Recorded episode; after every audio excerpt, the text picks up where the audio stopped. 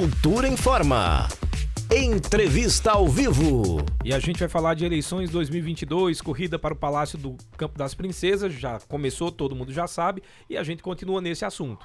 Para conversar sobre esse assunto, a gente conversa agora sobre, com o ex-prefeito de Jaboatão dos Guararapes, pré-candidato do PL ao governo de Pernambuco, Anderson Ferreira. Boa tarde. Boa tarde, Anderson Ferreira, Boa... seja bem-vindo.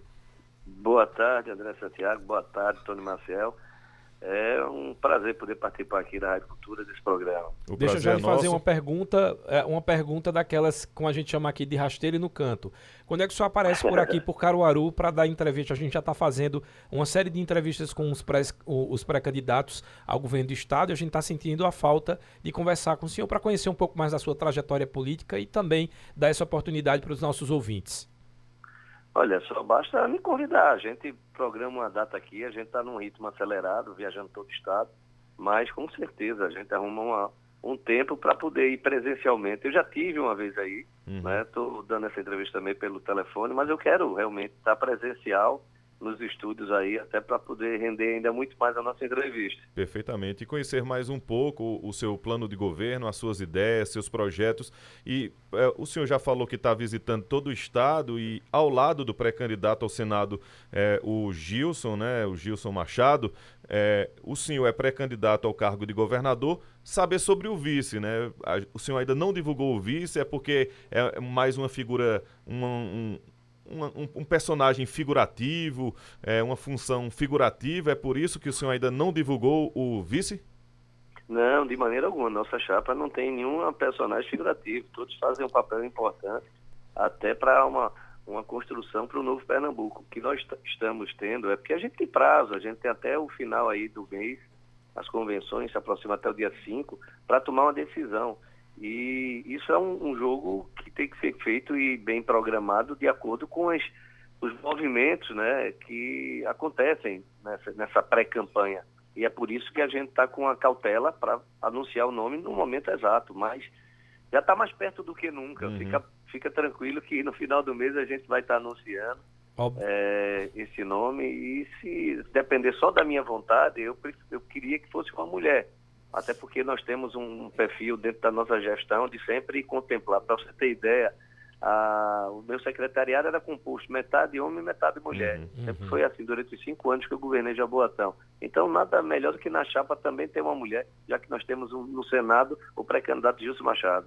É, a gente está querendo saber também, eu já ia fazer essa pergunta exatamente, se poderia ser uma figura mulher para esse cargo de vice e se pode vir do Agreste ou de repente lá do Sertão. Olha, pode vir de qualquer lugar do estado de Pernambuco. O importante é que some no nosso projeto, né? Que dê sua contribuição. Eu estou, assim, muito empolgado com o que eu estou vendo nas ruas, por onde eu tenho passado pelo estado. O entusiasmo, as pessoas entendendo as nossas propostas. Propostas que são simples, claras, não é, não é nada criando uma narrativa como uhum. outras campanhas eleitorais que muitos saem e um festival de promessas durante esse período. Não, não, não, eu sou um, político diferente, eu não faço promessa, eu faço proposta. Então eu, eu falo nas nossas reuniões, no, na caravana Simbora Mudar Pernambuco, com muita clareza, os posicionamentos em cada área. É, nosso plano ainda está em construção, nós lançamos um aplicativo onde a população pode acessar e também ter a sua participação. Então é nesse debate claro, discutindo com a população que é prioridade, que a gente vai levando a nossa mensagem, e por onde a gente tem passado, as pessoas têm compreendido a nossa história, a nossa experiência administrativa uhum. à frente de uma cidade emblemática que Isso. era Jaboatão de se governar. E hoje Jaboatão deixou de ser problema para ser exemplo, ganhando Sim. dois prêmios da ONU por excelência em gestão pública, uhum. tendo reconhecimento da população, não é? por ver que a política pública foi uhum. usada é, nos eixos como saúde, educação, assistência social e chegou na ponta. Né? Uhum. Nós fizemos muitas obras de infraestrutura, mas o que mais me agrada é poder ver que a nossa gestão mudou a vida das pessoas. Uhum. É, Pré-candidato Anderson Ferreira, é, o senhor falou aí de alguns tópicos né, da administração, é, a sua administração em Jaboatão, e para que os nossos ouvintes aqui da região agreste, de todo o estado, é, possam conhecer um pouco é, do seu governo em Jaboatão, quais os projetos em Jaboatão que o senhor acha que pode servir de espelho para projetos no Estado em um eventual governo do senhor? Olha, nós estamos agora firmando a primeira parceria público-privada, que é a PPP, na área de saúde. Uhum. Algo inédito, não há esse modelo em, em Pernambuco e muito menos no Brasil. Convidamos o Banco Mundial e o BNDES para comprar essa ideia e começamos a elaborar essa PPP. Só para você ter ideia, daqui para o final do ano, nós vamos ter aí um, um incremento, né? vai ter a parte da fase do leilão, que é feito em São Paulo, que é a finalização do processo da PPP. E após essa conclusão, será investir o investimento, o estudo é feito para dentro de um investimento de 750 milhões nas unidades básicas de saúde de Jaboatão. Imagine, você chamar a iniciativa privada para fazer uma parceria com o público e há um incremento desse. Porque hoje a gente percebe que no estado de Pernambuco, ele não constrói. Eu vejo o governo que está aí, o modo PSB de governar, sempre culpar alguém. Culpa Temer, culparam Dilma, culparam, culpam Bolsonaro e não sai do canto, ele não consegue apresentar resultados. Hoje, o estado de Pernambuco se encontra em extrema pobreza, né? a capital ranqueada nisso. Você vê, ó, observa, insegurança, a mais insegura do Brasil, o estado mais inseguro do Brasil. Você percebe tanto os indicadores como desemprego, tudo envergonhando os pernambucanos, que nunca teve né, numa, numa situação tão ruim como se encontra hoje.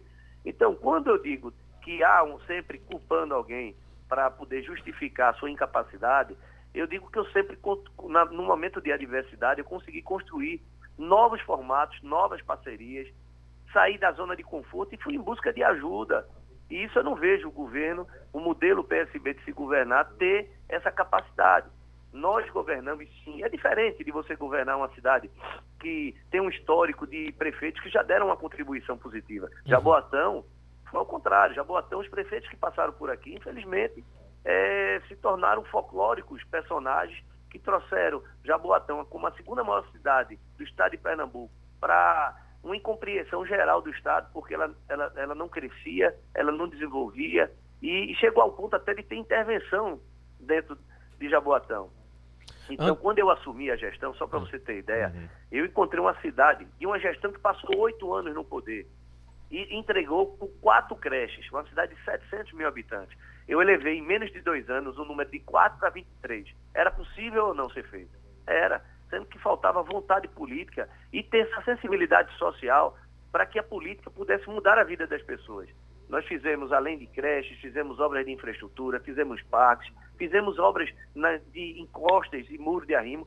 2.224 habitacionais foram entregues para a população durante a minha gestão. 2.224 moradias. Isso é mais de 6 mil famílias que saíram de áreas de risco para estar com uma moradia digna. Hum. Então, a nossa gestão teve o compromisso em transformar a vida das pessoas.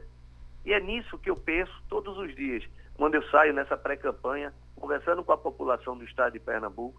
Em cada cidade que eu passo, eu vejo o potencial que o nosso estado tem. Se foi possível revertermos essa desigualdade em Jaboatão, pelo menos apresentar, virar a chave e apresentar um norte para um futuro porque o Estado se encontra hoje em queda livre? Porque falta capacidade uhum. de quem governa apresentar resultados. Oh, nós oh. conseguimos apresentar sim, no momento mais adverso, no período de dois anos e meio de pandemia, e Jaboatão se tornou, deixou de ser problema e se tornou exemplo para o Estado, para o Brasil e para o mundo com reconhecimento internacional da ONU. Anderson, como eu falei, assim, a gente normalmente quando abre para os candidatos, para que as pessoas possam fazer pergunta e conhecer um pouco mais sobre a, o plano de governo de cada um, né, pré-candidato ao governo do estado, aí a gente já vai recebendo perguntas dos nossos ouvintes. E essa aqui eu achei bem interessante, foi o Pedro Henrique, aqui do bairro Panorama. Ele quer saber do senhor é, quais serão a, a, os projetos que o senhor vai executar caso seja eleito para o polo de confecções do Agreste e também para o aeroporto de Caruaru, sem contar a BR-104, que são três problemas aqui no interior que acredito eu que o senhor já deve ter tomado conhecimento.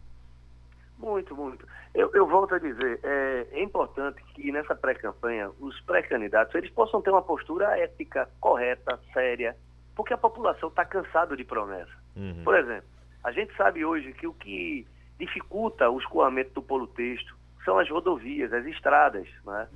Precisa sim ser feita a requalificação nas estradas em Pernambuco, principalmente na área do Agreste, do Sertão do Mochotó e todas as outras regiões que têm uma característica de desenvolvimento. O polo texto é a mola propulsora do Agreste né, para poder resgatar a economia.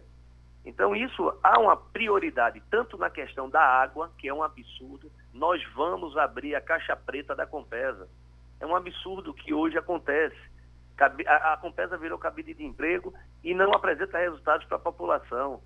Eu vi a transposição aí ser concluída pelo presidente Bolsonaro e hoje o Estado não fazer sua parte, que é fazer ligações do jamais. Quer dizer, isso precisa ser revisto. Esse modelo hoje de serviço que a Compesa presta tem que funcionar. Então eu vejo muitos pré-candidatos falando, ah, eu vou privatizar, eu vou fazer assim, eu vou fazer. Primeiro você tem que analisar o contrato que foi feito de saneamento da PPP que está em curso, para uhum. poder dar alguma opinião. Não pode chegar assim e jogar uma bravata para agradar o eleitor sem ter o compromisso e a responsabilidade de ver a viabilidade, se é possível ou não. Então eu tenho muito cuidado. Eu vejo que hoje é, nós percebemos no Agreste uma dificuldade acentuada da água e a questão das estradas. Então, como um governador que inicie seu mandato não possa priorizar isso para a região, ele não pode resolver tudo do dia para a noite. Está aqui quem tem propriedade para dizer que isso não é possível. Uhum. Mas tem a coragem de dizer, vamos começar por aqui e apontar para a população qual será o começo da sua gestão dentro de uma prioridade em cada região. Se você chegar e perguntar qual é a prioridade em Caruaru ou no Agreste, é diferente da prioridade do Sertão e vice-versa, uhum. mas tem também prioridades dessas regiões que elas são as mesmas. Quando a gente chega para ver estradas e água, em todo lugar está com problema. Barragens Perfeito. de contenção, foram prometidas cinco barragens, só fizeram uma. Quer dizer, a gente está vivendo um momento de chuvas que estão ocorrendo de uma forma é, é acentuada e fora de períodos. Imaginem o que ocorreu uma tragédia anteriormente nessa região, imaginem numa dimensão dessa. Então, cabe o governo fazer a sua parte para minimizar os danos, nós não podemos controlar a natureza, uhum. mas a gente pode minimizar os danos. Pré-candidato é, ao governo de Pernambuco, Anderson Ferreira, é, o senhor está satisfeito com a quantidade de partidos que dão base à sua pré-candidatura? É, vai tentar atrair mais algum partido? E também está satisfeito com relação aos números das últimas pesquisas que foram divulgadas? É, primeiro, é, foi o André ou foi o Tony que me André. André. André. André, primeiro, eu não assim divulgo pesquisa, comento pesquisa, até porque eu acho muito cedo ter pesquisas nesse período. Né? É, é, é, é você não tem como retratar um, algo que vai acontecer pela frente num ritmo de campanha. Está uhum. muito cedo ainda. E se fosse por pesquisa, a gente não viu o presidente Bolsonaro ser eleito presidente. Então, é tipo de coisas que eu não gosto de comentar, não entro nesse, nesse mérito. Mas o senhor acredita em seguinte, pesquisa? Não, eu não sou, eu não vejo pesquisa como se fosse algo que retratasse é, um resultado eleitoral antecipado, por uhum. exemplo. Muitas vezes as pessoas começam a divulgar pesquisas para se mostrar viáveis. Ah, eu estou viável, eu tenho não sei quantos pontos. A gente tem um, um, um, caminho muito longo pela frente. Temos 15 dias de pré-campanha, 45 dias de campanha. Uhum. Isso não dá para retratar. A pesquisa retrata quando está próximo. Aí você tem um filtro do, do momento, mas uhum. com tanto tempo de antecedência, tem muitos fatores que oscilam daqui para lá. É, a questão, a pergunta partidos. que você me fez, a segunda foi sobre... Os partidos que dão sustentação Sim, à sua pré-candidatura. Deixa, eu sou um político que eu fujo um pouco da regra do convencional. Vou te dizer por quê. Eu tive dois mandatos de deputado federal. Todos diziam para mim que para ser eleito deputado federal, eu ter, precisava ter prefeitos, vários prefeitos, lideranças. Eu não faço política assim. Eu faço política convocando um time do bem, unindo pessoas, solicitando, seja liderança política, seja um médico, um, agricultor. Nossa reunião ela atrai a todos para a gente fazer um bate-papo e discutir políticas públicas para o Estado, para o município. Eu me elegi deputado federal e tripliquei meus votos do primeiro para o segundo mandato, fugindo dessa regra. Então, quando as pessoas acham que definição de número de prefeitos é, pode, pode levar você a uma eleição, eu digo que isso é equivocado. Eu não, eu não construo assim. Eu, quem pensa que Anderson vai sair andando pelo estado de Pernambuco, tentando cooptar, não é? ou na linguagem popular, não é? comprar prefeito, que muitas vezes ocorre isso, não. Nós temos vários prefeitos aliados dentro do nosso palanque. nós temos lideranças políticas e a sociedade como um todo querendo participar de uma forma orgânica, se unir a um novo projeto para Pernambuco, e está cansado de ver o modo PSB governar Pernambuco. Então, isso é, é, algo que, lógico, eu tento construir todos os dias, de buscar partidos, mas isso não é uma, uma regra, uma definição para ter um bom resultado eleitoral. Não, não, uhum. não, não. É, tem muita gente que fica se preocupando com o tempo de, de televisão em, em partida. Não, eu estou preocupado em trabalhar, em dar o meu melhor, em fazer chegar a informação sobre o que nós queremos para o Pernambuco. E isso tem dado certo.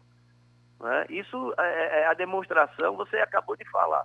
É, sobre o que ocorre em pesquisas, né? Se eu for puxar pelo nicho de pesquisa, meu nome está muito bem. Então, eu não uhum. quero fazer esse questionamento até porque eu acho que tem muito chão pela frente. Perfeito. Mas vamos é, deixar o decorrer da campanha, aí mais na frente a gente pode dizer assim que as pesquisas retratam um sentimento que está próximo, uhum. é? Uhum. É, a eleição, mas com tanto tempo de distância, eu não acredito que isso possa ser fator determinante para apontar agora um resultado é, na frente. Anderson, a gente falou um pouco sobre a questão das obras inacabadas do PSB, né, no caso da gestão do Paulo Câmara, e recentemente você, você fez uma declaração dizendo que falta iniciativa também do PSB para pôr em prática a lei que reduz o ICMS do Estado. Queria que você comentasse Olha, um pouco sobre isso. Não só ICMS, as pessoas ainda não pararam para fazer a leitura. O presidente Bolsonaro fez sua parte é, articulou com o Congresso, com o Senado, aprovou e deu incentivo para ter a redução do ICMS, do ICMS nos estados. E o governador cria burocracia. Ele podia ter feito isso através de um decreto da própria Secretaria da Fazenda e não fez. Jogou um projeto de lei para a Assembleia Legislativa para burocratizar, para ganhar tempo. Você vê, é, é, essa questão não é só ICMS, é o gás, é energia elétrica. Essa redução atinge esses, dois esses três setores que vão beneficiar as pessoas que mais precisam. Esse governo, o governo PSB, o modo do PSB de governar, do Danilo Cabral, que é o pré-candidato, e da turma de Paulo Câmara, ele não tem sensibilidade social para ajudar o povo. Ele só pensa em arrecadar, ele só pensa em uma indústria de, uma, de multa que hoje é, habitou dentro do estado de Pernambuco. Ele quer que o Estado fique pior, achando que, por conta da máquina pública, do poder que ele tem à frente da gestão, ele pode comprar todos. Não compra, não. Você está equivocado, você não vai comprar, não, porque hoje temos quadros competitivos que vão levar esse debate com clareza. Anderson. Eu sou um deles. É, é, o senhor falou aí que é, jogar para frente é para ganhar tempo. Se para algumas pessoas baixar o ICMS é, por parte do governo federal, presidente, é uma manobra eleitoreira, o senhor acredita também que jogar para frente é uma manobra eleitoreira por parte do governo de Pernambuco, do governo do estado? Não, eu não, eu não acho, não. Eu afirmo que é. Ele não tem sensibilidade social. Eu vou lhe mostrar a falta de capacidade desse governo. Hoje a gente está vendo aí, swap hoje se torna, poderia se tornar uma mola propulsora da economia do Estado, sim ou não? Perfeito. Sim. Não é? Com aí certeza. você vê, hoje existe um processo de recuperação judicial do estaleiro, não é? Uhum. Quem é a parte mais interessada nessa recuperação judicial? Não é o Estado? Por que ele não se habilita para participar do processo? Hoje existe um monopólio na, na, no transporte de contêiner, na movimentação de contêiner em Suape. Só existe uma empresa. O que é que houve? Na recuperação judicial, se habilitou uma nova empresa para querer utilizar parte do pátio do estaleiro para fazer essa movimentação. Você não vê uma nota técnica do Estado, você não vê o Estado, SUAP, se posicionar para fazer, se habilitar para fazer parte é, da recuperação judicial. Quer dizer, é uma incompetência instalada em Pernambuco. Eu vou, eu vou descrever uma delas. Há um tempo atrás, a, a, a Petrobras anunciou um investimento de 5 bilhões para fazer uma nova refinaria, uma ampliação da refinaria Abreu Lima. 5 bilhões, eu estou falando de 5 bilhões, é 10 mil empregos. Seria o valor que foi gasto para fazer aquela outra. É uma nova né, refinaria, ampliação. Seria uma, a segunda, dobrar. Sabe o que é que o governo fez? Não se movimentou. Eu, como estou, eu estava como prefeito da cidade de Jaboatão, numa, no território estratégico do Suape, marquei uma reunião e fui falar com o presidente da Petrobras uhum. para entender esse investimento que ele quis fazer. Quer dizer, eu, eu tenho iniciativa, eu tenho postura. E eles não conseguem sair dessa inércia. É, parece que ele quer o Estado atrasado porque fica mais fácil se perpetuar no poder. Quanto mais o povo sofre, por exemplo, a questão da, da transposição foi feita, concluída no Ligo Ramal. Uhum. Para quê? Para continuar a necessidade do carro-pipa, da, da, da, necessidade do povo de não ter água para ele chegar com os carros-pipas e comprar o voto por conta de uma, da necessidade do povo. Perfeito. É absurdo o que ocorre hoje em Pernambuco e esse, esse, esse, esse tempo vai acabar. Vamos viver um novo tempo em Pernambuco. Pré-candidato. Eu sou Anderson Ferreira, pré-candidato ao governo de Pernambuco e vou levar esse debate muito acentuado. Eu tenho, eu tenho coragem de falar e não falo de uma forma rebuscada não, bonito não. Gosto de falar de uma forma clara que a população possa entender o que eu estou, já, o que eu estou falando. Okay. Antes, eu quero agradecer muito a presença aqui no nosso, no nosso Cultura Informa. Já reforçar o convite para quando você tiver agenda aqui no Agreste, vir aqui na Rádio vou, Cultura. Nós temos o sim. Cultura Entrevista. Vou sim, fazer questão de estar tá aí. Veja só, só esse período que a gente está conversando, faz uns 15 minutos, a gente já recebe um monte de perguntas e dúvidas né, do, dos eleitores e ouvintes que eles querem conhecer um pouco mais sobre é, o candidato que ele vai decidir votar em outubro. Então, é muito importante a gente ter essa, esse papel social e também democrático de apresentar todos os candidatos. Entrevistamos aqui o Miguel Coelho, a pré-candidata também Raquel Lira. Estamos aguardando agora Anderson Ferreira, que já participou agora por telefone, já quero agradecer, mas que a gente tem essa oportunidade também de fazer essa entrevista presencial. Vai ser um prazer, com certeza vamos estar aí em breve, tá bom? Mas muito obrigado pela oportunidade. Quero dizer aqui que eu sempre me coloco à disposição de participar e levar esse debate, falar de Pernambuco, falar da minha trajetória política e pessoalmente ainda vai ser melhor. Em breve a gente chega aí. Estamos Vamos aguardando. Embora, embora mudar Pernambuco.